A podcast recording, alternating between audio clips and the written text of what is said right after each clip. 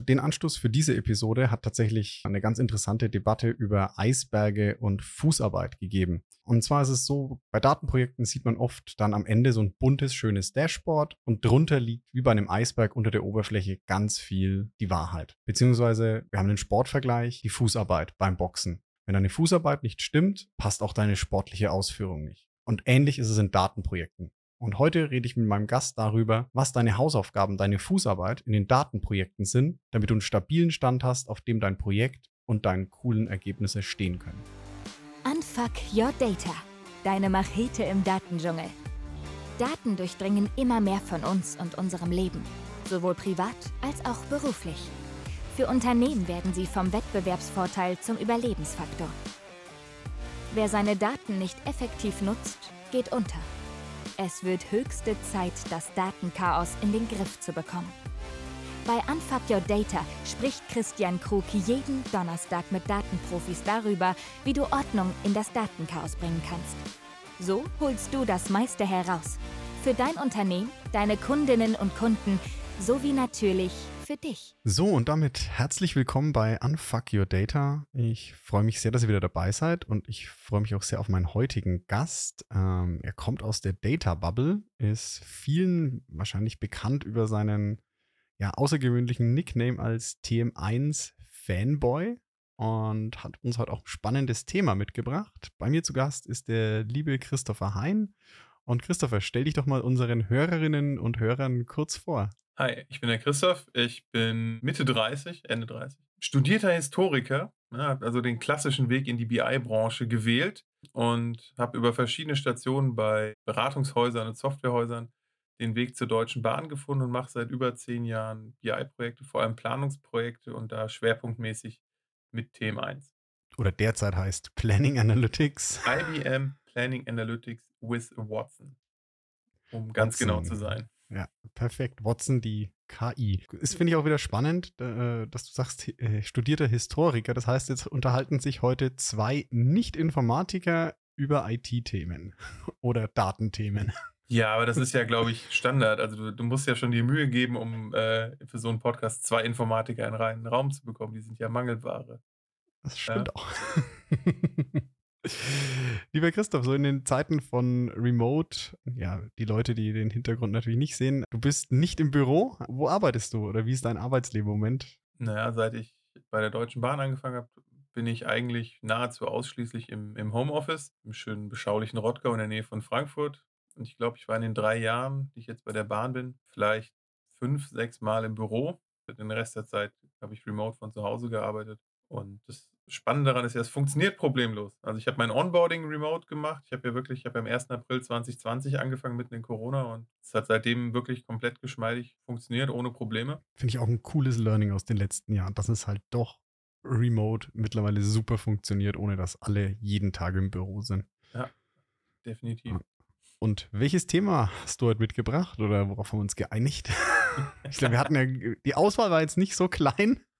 Nein, ja genau, wir haben im Vorgespräch ja verschiedene Sachen diskutiert und dann bin ich ja an dem Begriff von dir hängen geblieben, dem, dem Data Footwork, wie du es genannt hast. Der Grundlagenarbeit eigentlich, dem, dem, dem Datenmanagement, der Datenqualität als Thema, das ja einfach bei diesen ganzen, bei diesem ganzen Buzzword-Bingo um KI und, und um Machine Learning und Deep Learning und, und neuronale Netze und was weiß ich, was alles wir da für Technologien haben, immer so ein bisschen hinten runterfällt, dass egal was wir machen, ob wir ganz klassische BI machen, ganz klassisches Reporting ob wir Planungs- und äh, Entscheidungsunterstützungssysteme aufbauen wollen oder ob wir mit KI arbeiten wollen, für alles brauchen wir erstmal eine vernünftige Datenbasis, eine ordentliche Ausgangsposition, von der wir abspringen können. Und da kommt halt eben das Data Footwork. Muss man vielleicht für die Hörerinnen und Hörer, die den Post nicht kennen, erklären. Ich habe mich mal ein bisschen, ja, nicht ganz echauffiert.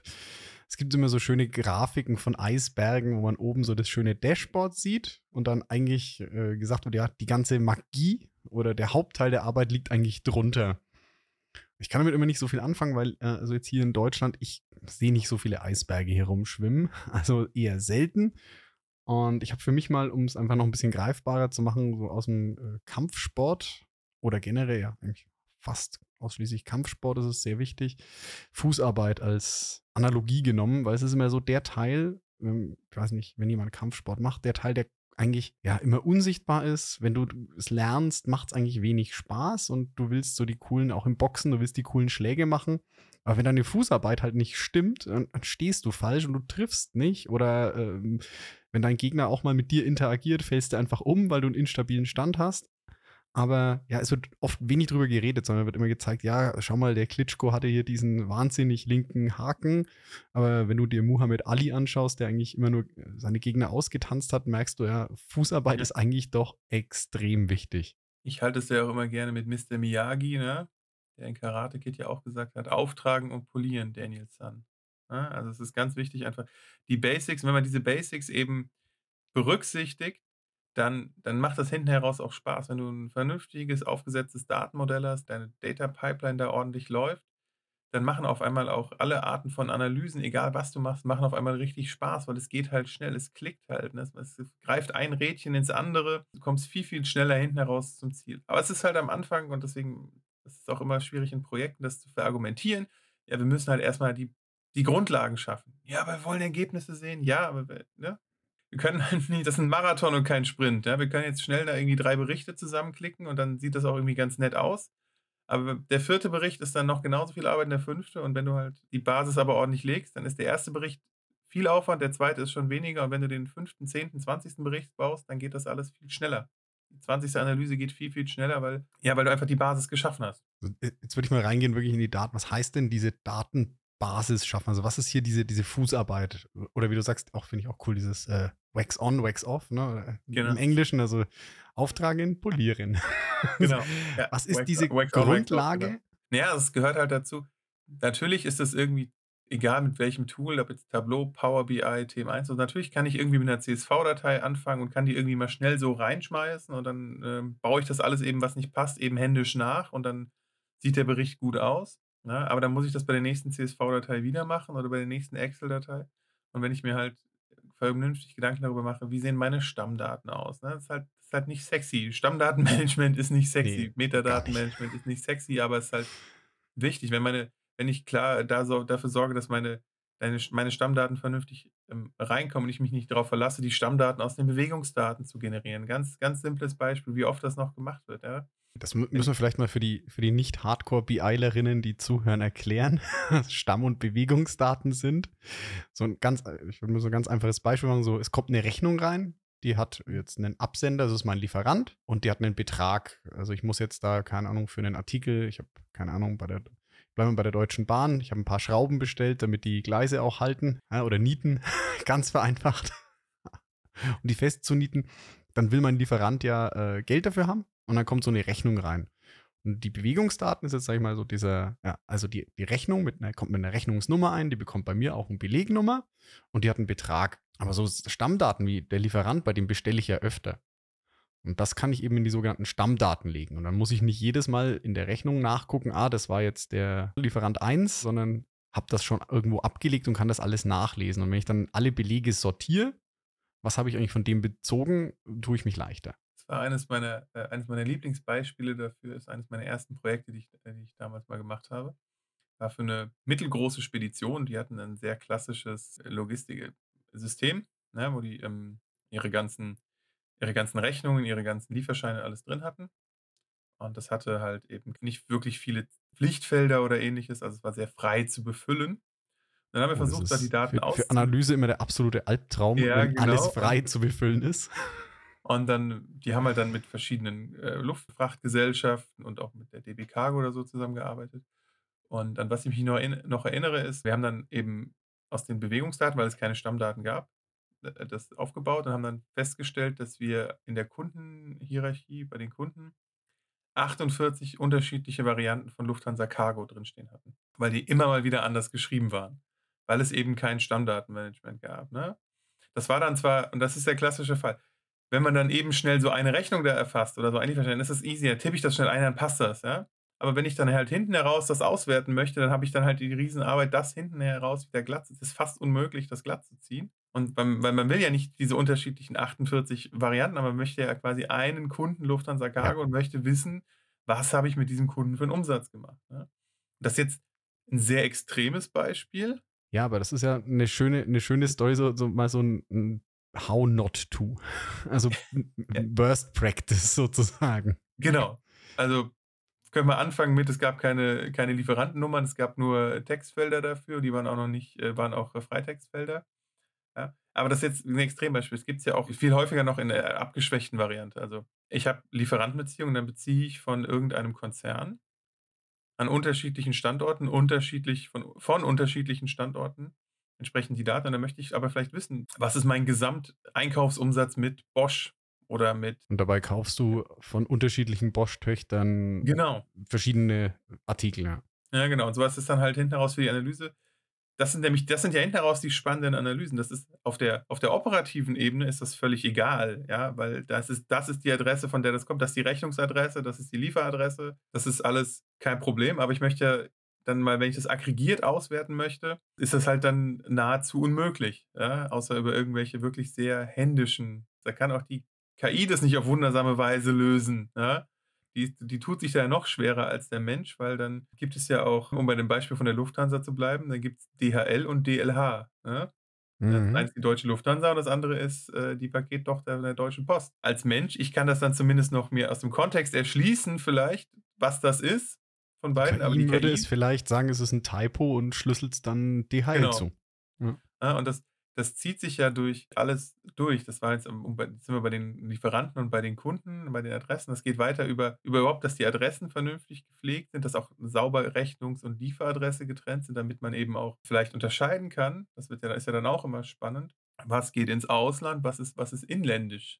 Ja? Ja. Also nur weil die Lieferadresse im Ausland ist, wenn die Rechnungsadresse aber im Inland ist und umgekehrt, ja, dann kommen ganz viele Punkte die halt für so eine, für eine Auswertung ähm, wirklich spannend sind. Das geht dann auch bei großen Konzernen. Das ist bei, den, bei den externen Daten geht es ja auch noch, finde ich. Ja, weil da hängen ja immer auch irgendwie Zahlungsströme dahinter. Also Ja, die also da hast du einen echten, da hast du, da muss es auch sauber sein, damit die Buchhaltung das akzeptiert. genau, Mhm. ja, damit das Geld aufs Konto kommt.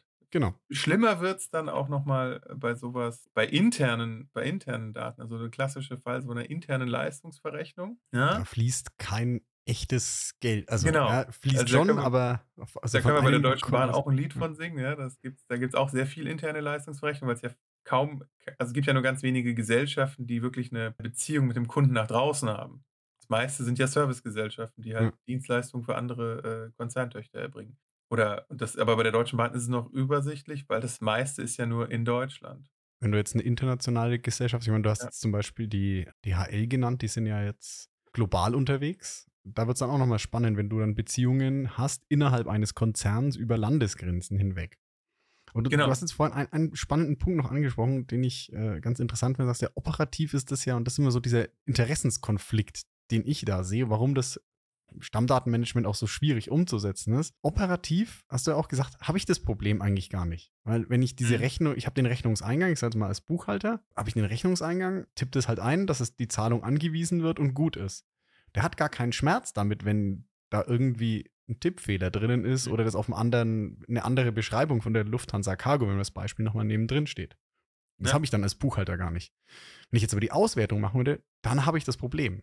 Also die, die Person, die auswertet, die diese Übersicht möchte, aber die Rechnungen nicht selber erfasst, hat eine Anforderung an das System und die Person, die die Daten erfasst, hat aber eigentlich selber keinen Benefit davon, die Genau. Direkt der- sauber zu erfassen. Der klassische Fall, da wird das ja wirklich, das funktioniert ja, an manchen Stellen funktioniert es besser, an manchen schlechter, aber das wird ja dann auch spannend. Ne? Rechnungsdatum, Lieferdatum und dann habe ich vielleicht als Unternehmen ein abweichendes Geschäftsjahr. Ja. Ne? Also so das mit dem normalen Kalenderjahr überschneiden, das, das, das, das passt meistens ja noch, aber wenn du ein abweichendes Geschäftsjahr hast, dann ist es halt schon spannend, ob die Rechnung, das Rechnungsdatum jetzt der 28. März ist oder der 3. April, wo es dann einfach darauf ankommt, dass die, die Datenqualität da passt. Und dann ne, bei den, wie gesagt, wir, wir waren gerade so Richtung interne. Da ist es ja nochmal schwieriger, aber du hast es schon angesprochen, da, da fließt ja kein, in der Regel kein wirkliches Geld, ja. Und dadurch ist es, ist der, der Impact, den das hat, ja nochmal geringer im, im, im, im täglichen Business. Ne? Also, um beim Beispiel der Deutschen Bahn zu bleiben, wenn ich, wir, wir sind ein Team, das erbringt Dienstleistungen für andere Konzerntöchter und wir verbuchen uns da entsprechend und das alles. Ne? Das heißt, die, jetzt mal so ein Beispiel, ich kann jetzt sagen, äh, Christoph, ich brauche einen Bericht oder ich brauche eine Planung, du bist ja viel in Planung unterwegs Und die brauche ich jetzt für eine Tochter, die meinetwegen, ich glaube, ähm, DB Fernverkehr, keine Ahnung, ein Beispiel. die, ne? genau, Fernverkehr, die äh, die Fernverkehrzüge plant, wie die fahren.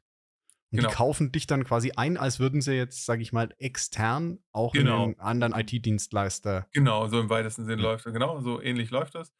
Und ob ich jetzt quasi mich an den Fernverkehr verrechne oder nicht, hat für den Gesamtkonzern Deutsche Bahn, macht das ja keinen Unterschied, weil da, da rechnet sich das ja komplett raus. Also ob du jetzt quasi, sage ich mal, deine, deine Rechnung an die DB Fernverkehr, an die DB AG oder irgendeine andere Tochter stellst, macht am Ende des Tages für den Konzern keinen Umsatz mehr Für, oder den- für den weniger. Konzernabschluss macht es keinen Genau, für den Konzern Genau, macht's- Das heißt, der Druck, also der, der wirkliche Schaden, es würde kein wirklicher finanzieller Schaden entstehen, wenn du es falsch verrechnen wirst. Aber man würde es natürlich an der falschen Stelle sehen. Genau, also in der Fall nochmal ein, nochmal Sonderbeispiel, weil natürlich Fernverkehr wiederum auch etwas recht eigenständige Gesellschaft. Da möchte ich jetzt gar nicht drauf eingehen, da komme ich auch Ja. in, das ist kompliziert. Es ist einfach, ist einfach ein großes Unternehmen. Das ist Ja, einfach, das, da- ja. das ist ja auch nicht, das ist einfach, das ist auch bei anderen großen Konzernen, sei es jetzt irgendwelche großen Automobil, weltweit agierenden Automobilkonzerne, also mit eigenständigen Töchtern, das ist einfach kompliziert. Ist Ja. aufwendig und es ist kompliziert. Es ist notwendig, ja, auch aus Gründen von Compliance und Transparenz. Deswegen ist es wichtig, dass man das tut. Deswegen, gerade bei größeren Konzernen läuft es auch, gerade de- das läuft auch, glaube ich, relativ gut. Ja, also das so mein Wahrnehmen, das empfindet, das habe ich hier so und das habe ich auch bei anderen Konzernen, also meiner Ja. Beraterzeit erlebt. Das ist einfach, weil das ist ein Compliance-Thema, das läuft. Wo, wo es dann nochmal schwieriger wird, ist ja bei, ist bei Daten, die dann wirklich wenig praktische Re Relevanz haben, ist immer mein Lieblingsthema, ist äh, Personaldaten. Uh, die sind die, die gleich die kritischsten von allen. Ja, ich meine gar nicht so, aber ähm, wenn du eben als Unternehmen einfach nochmal auswerten willst, ganz sa- safes Thema, einfach nochmal wissen willst, wie viele Informatiker habe ich? Ja, DB Süstel ist ein IT-Dienstleister, ist ja mal, wäre mal spannend zu wissen, wie viel Prozent der Belegschaft sind, haben, haben wirklich Informatik studiert.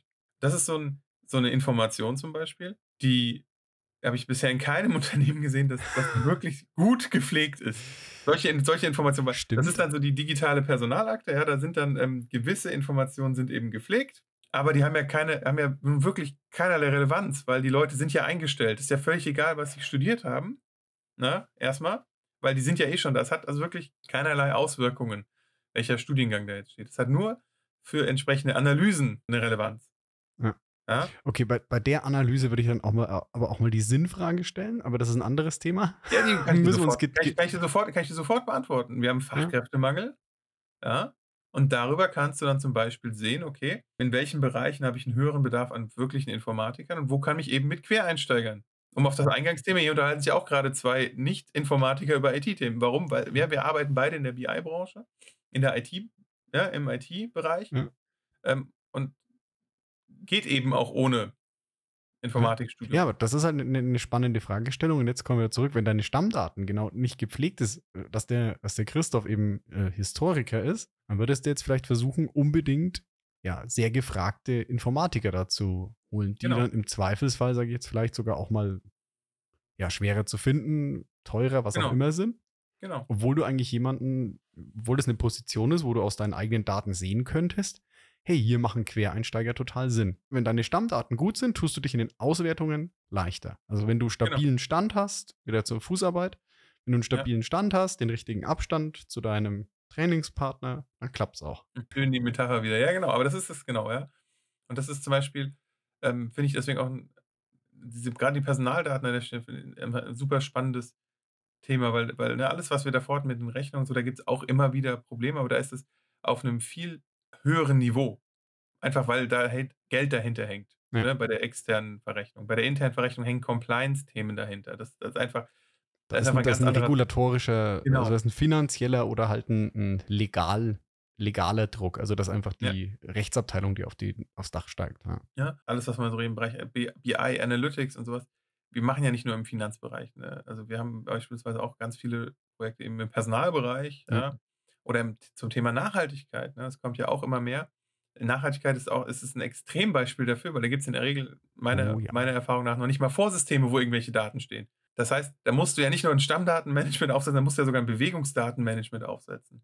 Ja? Als wenn du als Logistikdienstleister irgendwie mit 20, 30, 40 Speditionen zusammenarbeitest, die jeweils drei LKWs haben und dann fängst du an, bei denen mal abzufragen, ja, wie ist denn euer CO2-Footprint? Dann Da haben die kein lustig. Vorsystem, aus dem die das rausziehen. Das heißt, die müssen es Ja. irgendwo, ja, die müssen es dir äh, irgendwie als Die- Excel oder PDF oder was auch immer schicken. Ja. Genau, dann da fängt es nämlich schon an. Dann musst du gucken, dass die ähm, vielleicht das alle auch mit dem, mit dem gleichen Stand haben. Ne? Das ist ja das auch, wenn du, ne, der Klassiker, wenn du Daten aus unterschiedlichen Quellen verschneidest. Müssen die zusammenpassen irgendwie.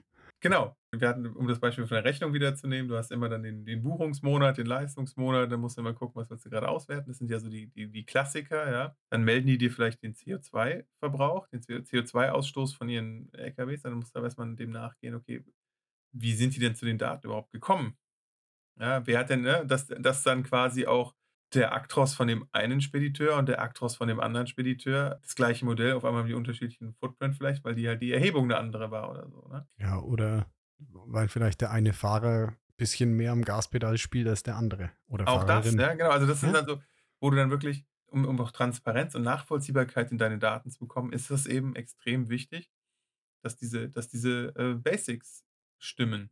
Und jetzt die Frage, du hast es so schön gesagt, dieses Beispiel mit 48 mal Lufthansa Cargo. Und dann versuchst du es im BI-System zu heilen. Also kenne ich ganz oft die Anfrage, versuch's mal im BI-System irgendwie zu heilen. Wie, wie würdest du denn, sag ich mal, Best Practice so ein Stammdatenmanagement aufsetzen? Wahrscheinlich nicht Pflasterkleben im BI, nicht Symptome. Genau, genau, also die- Das ist immer so mein Appell, aber ist Du natürlich. musst ja, sag ich mal, diesen, du musst das ja wie ganz eine, du musst ja diesen, diesen Weg zu, deinem, zu deiner Auswertung vorstellen, wie so eine, wie so eine Pipeline, ne? so, ein lange, so eine Strecke. Du müsstest eigentlich gucken, so weit wie möglich es eben nach hinten geht. Ja? Also bei meinem konkreten Beispiel ist das ERP-System, was wir hatten, das Vorsystem, ist nicht der richtige Ort, um das zu heilen, weil das hat per Definition, das hat keine Möglichkeit für Pflichtfelder geboten. Das heißt, du Mhm. konntest es dort niemals heilen. In dem Fall wäre der einzig sinnvolle Weg halt eben, ob es jetzt im BI-System machst oder im, im, da da noch eine relationale Zwischenschicht dazwischen packst, ja, wo du eben Standardenmanagement aufsetzt, wo du wirklich sagst, das sind meine Kunden und das sind die 48 Schreibweisen, unter denen du diesen Kunden vielleicht findest, um das dann zu matchen. In dem Fall geht nur das. Ich hatte bei einem anderen Projekt, da haben wir aus SAP HCM eben Personaldaten abgezogen, eben besagte äh, Ja. Studienabschlüsse oder ähnliches. Ja, das SAP-System bietet schon die Möglichkeit, Pflichtfelder äh, zu definieren. Du kannst im Zweifelsfall auch sagen, das ist jetzt, das war gestern noch kein Pflichtfeld, jetzt ist es aber eins. Dann freut sich, dann freut sich mal einen Tag lang der Anwender oder eine Woche freuen sich die Anwenderinnen, Genau, dann sind da, Pflichtfeld die, drin bisschen, die sind da ein bisschen am Kotzen, aber es ist halt ein Prozess und es ist auch schon, das, es Ja. gilt ja auch diese alte Weisheit, so ein BI-System hat ja auch einen, eine heilende Wirkung, wenn man es richtig macht. Wenn man, wenn man das nämlich sagt, okay, man nimmt das auch als, als Impulse, um die Stammdaten, um die Vorsysteme aufzuräumen. Ja, dann ist es auch wieder Data Footwork, ja. Das heißt, das ist, die Auswertung ist heute nicht gut, die ist morgen nicht gut, aber du, wenn du eben dann anfängst, das BI-System zu heilen, bist du immer nur damit beschäftigt, das im System zu heilen und äh, immer mehr Ausnahmen und immer mehr Ausnahmen, die du da reinbaust. Wenn du das aber als Aufsatzpunkt nimmst, um es eben in den Vorsystemen zu heilen, nimm deine Datenqualität automatisch zu und dein System bleibt aber gleichzeitig wartbar, weil du halt nicht die ganzen Ausnahmen im BI-System hast. Ja? Das ist einfach der einzig sinnvolle Weg. Du musst das wirklich, und dann musst du einfach dir bewusst sein, ne? es ist ein Marathon, es ist kein Sprint. Das heißt, die Datenqualität wird dann halt eben sukzessive besser, aber die ist halt heute noch nicht gut und die ist morgen noch nicht gut. Ja? Ich hatte das mal bei einem Projekt, da haben wir die, die Fehlzeitenquote Ja. ausgewertet. Die war einfach eine wichtige Kennzahl dort. Das heißt, die Ja, Abwesenheitsquote wenn du, der wenn du Personal, wenn du, also wenn du dienstleistungsgetrieben arbeitest, vielleicht so für die Zuhörerinnen und Zuhörer, das ist so die An- und Abwesenheit vom Personal mit das Entscheidendste für auch deinen Umsatz, weil es ein genau, ja. direkter Umsatztreiber ist. Ja, auch, Genau. auch in, der in der Produktion ist es ein, meistens ein bisschen weniger kritisch, weil du es an den Maschinen etwas shiften und kompensieren kannst, aber in der Dienstleistungsbranche, sobald du in der Dienstleistungsbranche bist, ist jeder Fehltag, den jemand, der für den Kunden eine Leistung erbringen könnte, nicht da ist, ist es direkt Geld, das einfach keinen Umsatz bringt. da wurde, das wurde früher in Excel gemacht. Das haben wir dann in TM1 umgeschiftet. Und dann ist sie auf erstmal nach oben gesprungen. Ja. Will man natürlich nicht sehen. War auch da, aber dann, ähm, dann hat das Unternehmen dort sehr vernünftig reagiert und hat gesagt, okay, das ist jetzt so. Ja, das müssen wir jetzt mit leben. Das müssen wir im Zweifelsfall ein paar Monate lang immer mal wieder kommentieren, woran das liegt. Und was war der Auslöser, warum das bei uns noch umgegangen ist? Wir haben die Daten halt aus dem Vorsystem einfach regelmäßig abgezogen. Früher haben die das für Excel am ersten des Monats für den vorherigen Monat abgezogen. Dann Aber- haben die's, dann haben die es immer am Ende des Monats nochmal alles Die haben dann im. Laufe des Monats halt erst nachgepflegt, ne? Und wenn du gerade, wenn du Mhm. so Kranken, Krankmeldungen hast, wenn jemand zwei Wochen krank ist, ja, und die Krankmeldung dann irgendwie bleibt dann halt ein bisschen, bleibt auch liegen, ja, ne? Weil er sich, er ist, er ist krank gemeldet, aber, Aber aber die- viel, einfach viel nachgepflegt, ne? Viel Ja. rückwirkend nachgepflegt, weil das auch von der Abrechnung her, es hat einfach nicht so den hohen Zeitabdruck wie andere Dinge. So, das wurde dann halt so, wir haben dann auf, einfach mal angefangen am 1. das abzuziehen und dann nochmal am 15. Ja, und auf einmal ist die Datenqualität halt, ohne dass wir am Vorsystem, am Prozess vorher, aber die Leute hatten einfach nicht die Zeit, das zum ersten schon fertig zu pflegen. Es war einfach, weil die halt auch andere Dinge zu tun hat. Ne? Das war einfach eine Tätigkeit, die haben sie halt in der Mitte des Monats gemacht. Ja, und dadurch war dann die Datenqualität einfach realitätsnäher und, und, und besser. Ja? Und das ist aber auch nur durch das BI-System dann an der Stelle aufgefallen. Ja? Und die haben dann natürlich geguckt, okay, wie kann man das noch weiter nach vorne shiften, damit diese Informationen früher da sind. Aber es war dann einfach auch vom Prozess her etabliert, dass die Krankenquote halt am Anfang des Monats niedriger ist und dann im Laufe des Monats für den Vormonat steigt, weil die Datenqualität halt besser wird. Ja, weil die Erfassung, ein- einfach weil die ja, mehr Daten da sind und die, wie du sagst, die Genau. Qualität und die Erfassung einfach steigt. Ja. Ne? Und das ist was, das hättest du ohne BI-System nie, auch nie rausgefunden. Und es hat natürlich, natürlich hat es auch gewiss zur Datenqualität, um bei dem Beispiel zu bleiben, auch nochmal beigetragen, weil dann nämlich auch gewisse Dinge, die halt nicht ordentlich wieder abgeschlossen wurden, weil dann waren halt Leute seit vier Jahren krank. Also ich hoffe, dass sie es nicht waren. Die waren schon lange, die waren dann, glaube ich, in dem Fall schon gar nicht mehr im Unternehmen oder so, ja. Also, das waren einfach so dann, wo dann Pflegefehler aufgefallen Ja. sind, ne? Oder wo dann auch aufgefallen ist, weil es halt vorher nie relevant war, dann ist auf Ja, einmal klar. aufgefallen. Ja, klar, wenn du, wenn du nicht nachguckst, dann fällt es nicht auf, dass, dass der Pflegefehler, wenn du nicht nach den Fehlern suchst, also wenn du Daten nicht auswertest, dann fallen solche Fehler nicht auf. Da sind so, weißt du, normalerweise müsstest du es eigentlich ja sauber abgrenzen. Die Leute melden sich, ich melde mich heute krank, dann bin ich krank ohne Attest. Und dann gehe ich aber doch nachmittags zum Arzt und kriege einen Attest, das dann auch ab heute gilt. Müsstest du eigentlich das ohne Attest rausnehmen und dann mit Attest rein, ne? sauber pflegen. Solche Sachen sind halt auch aufgefallen, dass dann Leute halt quasi bei einem Monat mit 20 Arbeitstagen, 22 Arbeitstage krank waren. Und dann, dann wird das halt, also das ist halt, sonst, sonst ist das ja nicht relevant, weil die sind ja so oder so krank, die sind nicht im Dauerkrank und so, die kriegen ganz normal ihr Gehalt und alles, ja. Aber äh, bei der Auswertung ist dann halt aufgekommen, wenn du halt solche Statistiken machen willst, nach Krankentagen oder sowas, ne? Dann ist das halt wieder wichtig, Ja, wenn klar. du über alle, über alle Krankheits-, über, über diese ganzen Abwesenheitsarten äh, auswerten willst. Dann ist wieder ein Stammdatenmanagement wichtig. Dann fallen halt aber auch einfach Fehler im Prozess auf, dass das halt eben auch einfach in der Doku nicht drin stand. Die haben einfach dann in dem Fall festgestellt, in der Prozessdoku stand nicht drin, dass du vorher gucken musst, ob halt eine vorliegt oder nicht. Und dann machst du das halt einfach in, der, in der Eile nicht. genau dieses schöne Beispiel, du sagst, diese Fußarbeit, ist natürlich, ist es nicht, nicht sexy und ist es nicht cool, neuronales Netzwerk bauen und KI und, und tolle Grafik erstellen und ein Dashboard für den Vorstand bauen, diese Sachen gerade zu ziehen. Aber wenn du das halt machst, finde ich also echt schön beschrieben, dann hast du, kannst du genau diese, sag ich jetzt mal, cooleren Tätigkeiten schneller und einfacher machen, weil du dich nicht mehr um das ganze Geplänkel kümmern musst. Und wenn du jetzt eine Auswertung machst auf einem CSV-File, halt nicht irgendwie drei Stunden lang Fehler in dem CSV-File suchen, Ja. Bis dann dein Bericht steht, sondern wenn diese Stammdaten mal sitzen, dein Stammdatenmanagement, auch dein Bewegungsdatenmanagement, wenn es steht, dann hast du diesen Bericht halt in einer halben Stunde, wo du vorher halt drei Stunden jedes Mal den Fehler gesucht hast.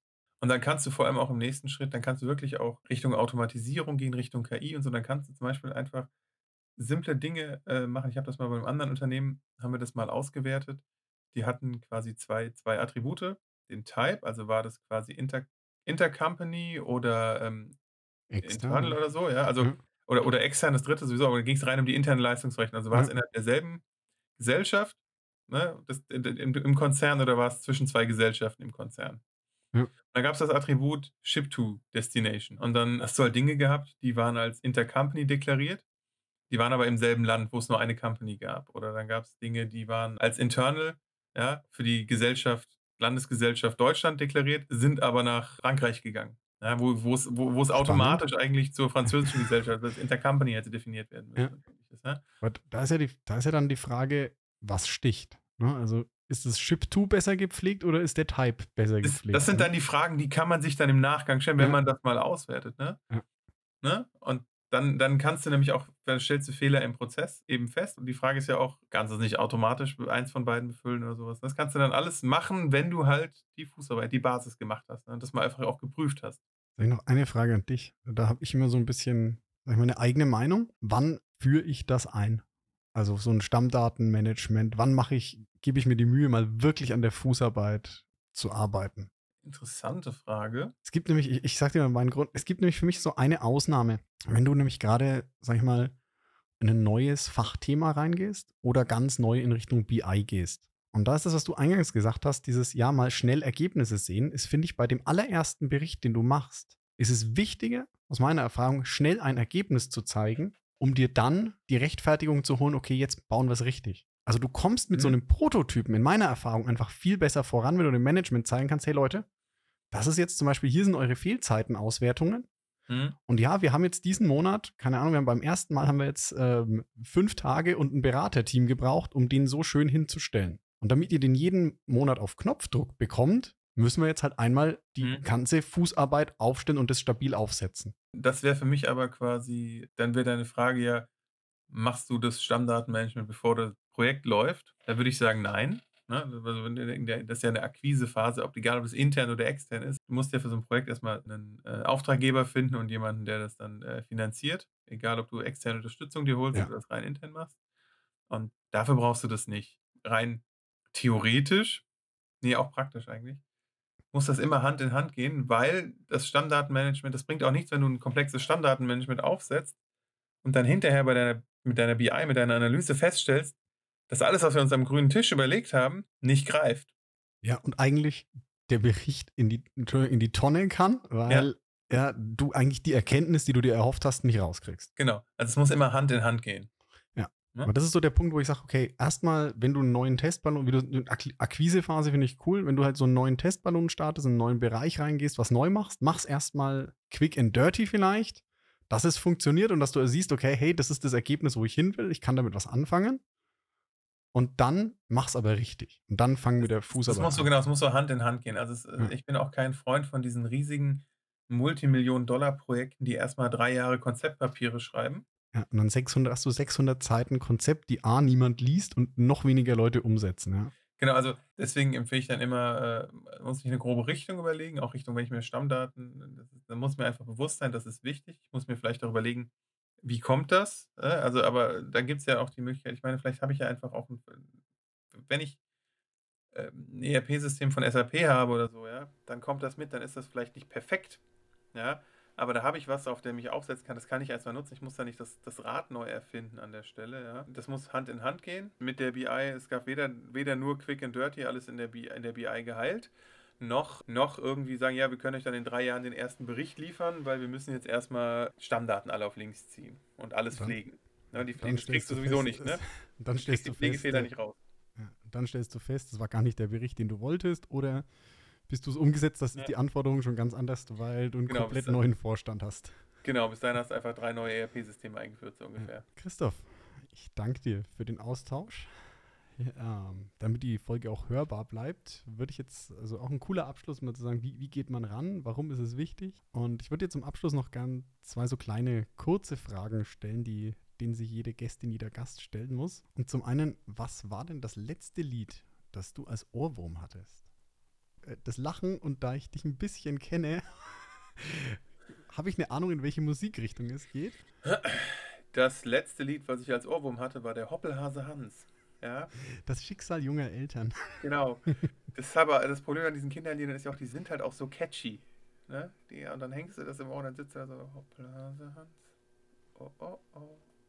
Schön. Und die zweite Frage. Ich würde dich bitten, kannst du unseren Hörerinnen und Hörern und mir ein Buch empfehlen mit zwei kleinen Einschränkungen? Einmal bitte ein Buch, bei dem du nicht Autor oder Co-Autor bist. Mhm. Und das andere, ich soll es im Büro auf dem Schreibtisch liegen können, ohne dass äh, ja, ich rot werden muss. Also bitte keine ab 18 Literatur. Ich habe mir eigentlich, äh, ich habe hier mehrere liegen. Und ich hätte natürlich auch, ich habe hier alles voll mit Büchern. Ja, das sind super viele, super spannende Bücher, aber ähm, es soll ja auch ein bisschen Bezug haben zu unserem Thema hier. Und also deswegen, also tatsächlich, da, da bin ich komplett offen. Also von Roman, Graphic Novel, was auch immer. Es ist wirklich komplett offen. Es muss nicht, darf natürlich gerne mit BI Analytics zu tun haben, aber du kannst auch so sagen, okay, dieses Buch hat mich so geflasht oder es war so super unterhaltsam, lest das. Nee, ich bleibe trotzdem äh, bei dem Buch hier. Visual Business Analytics.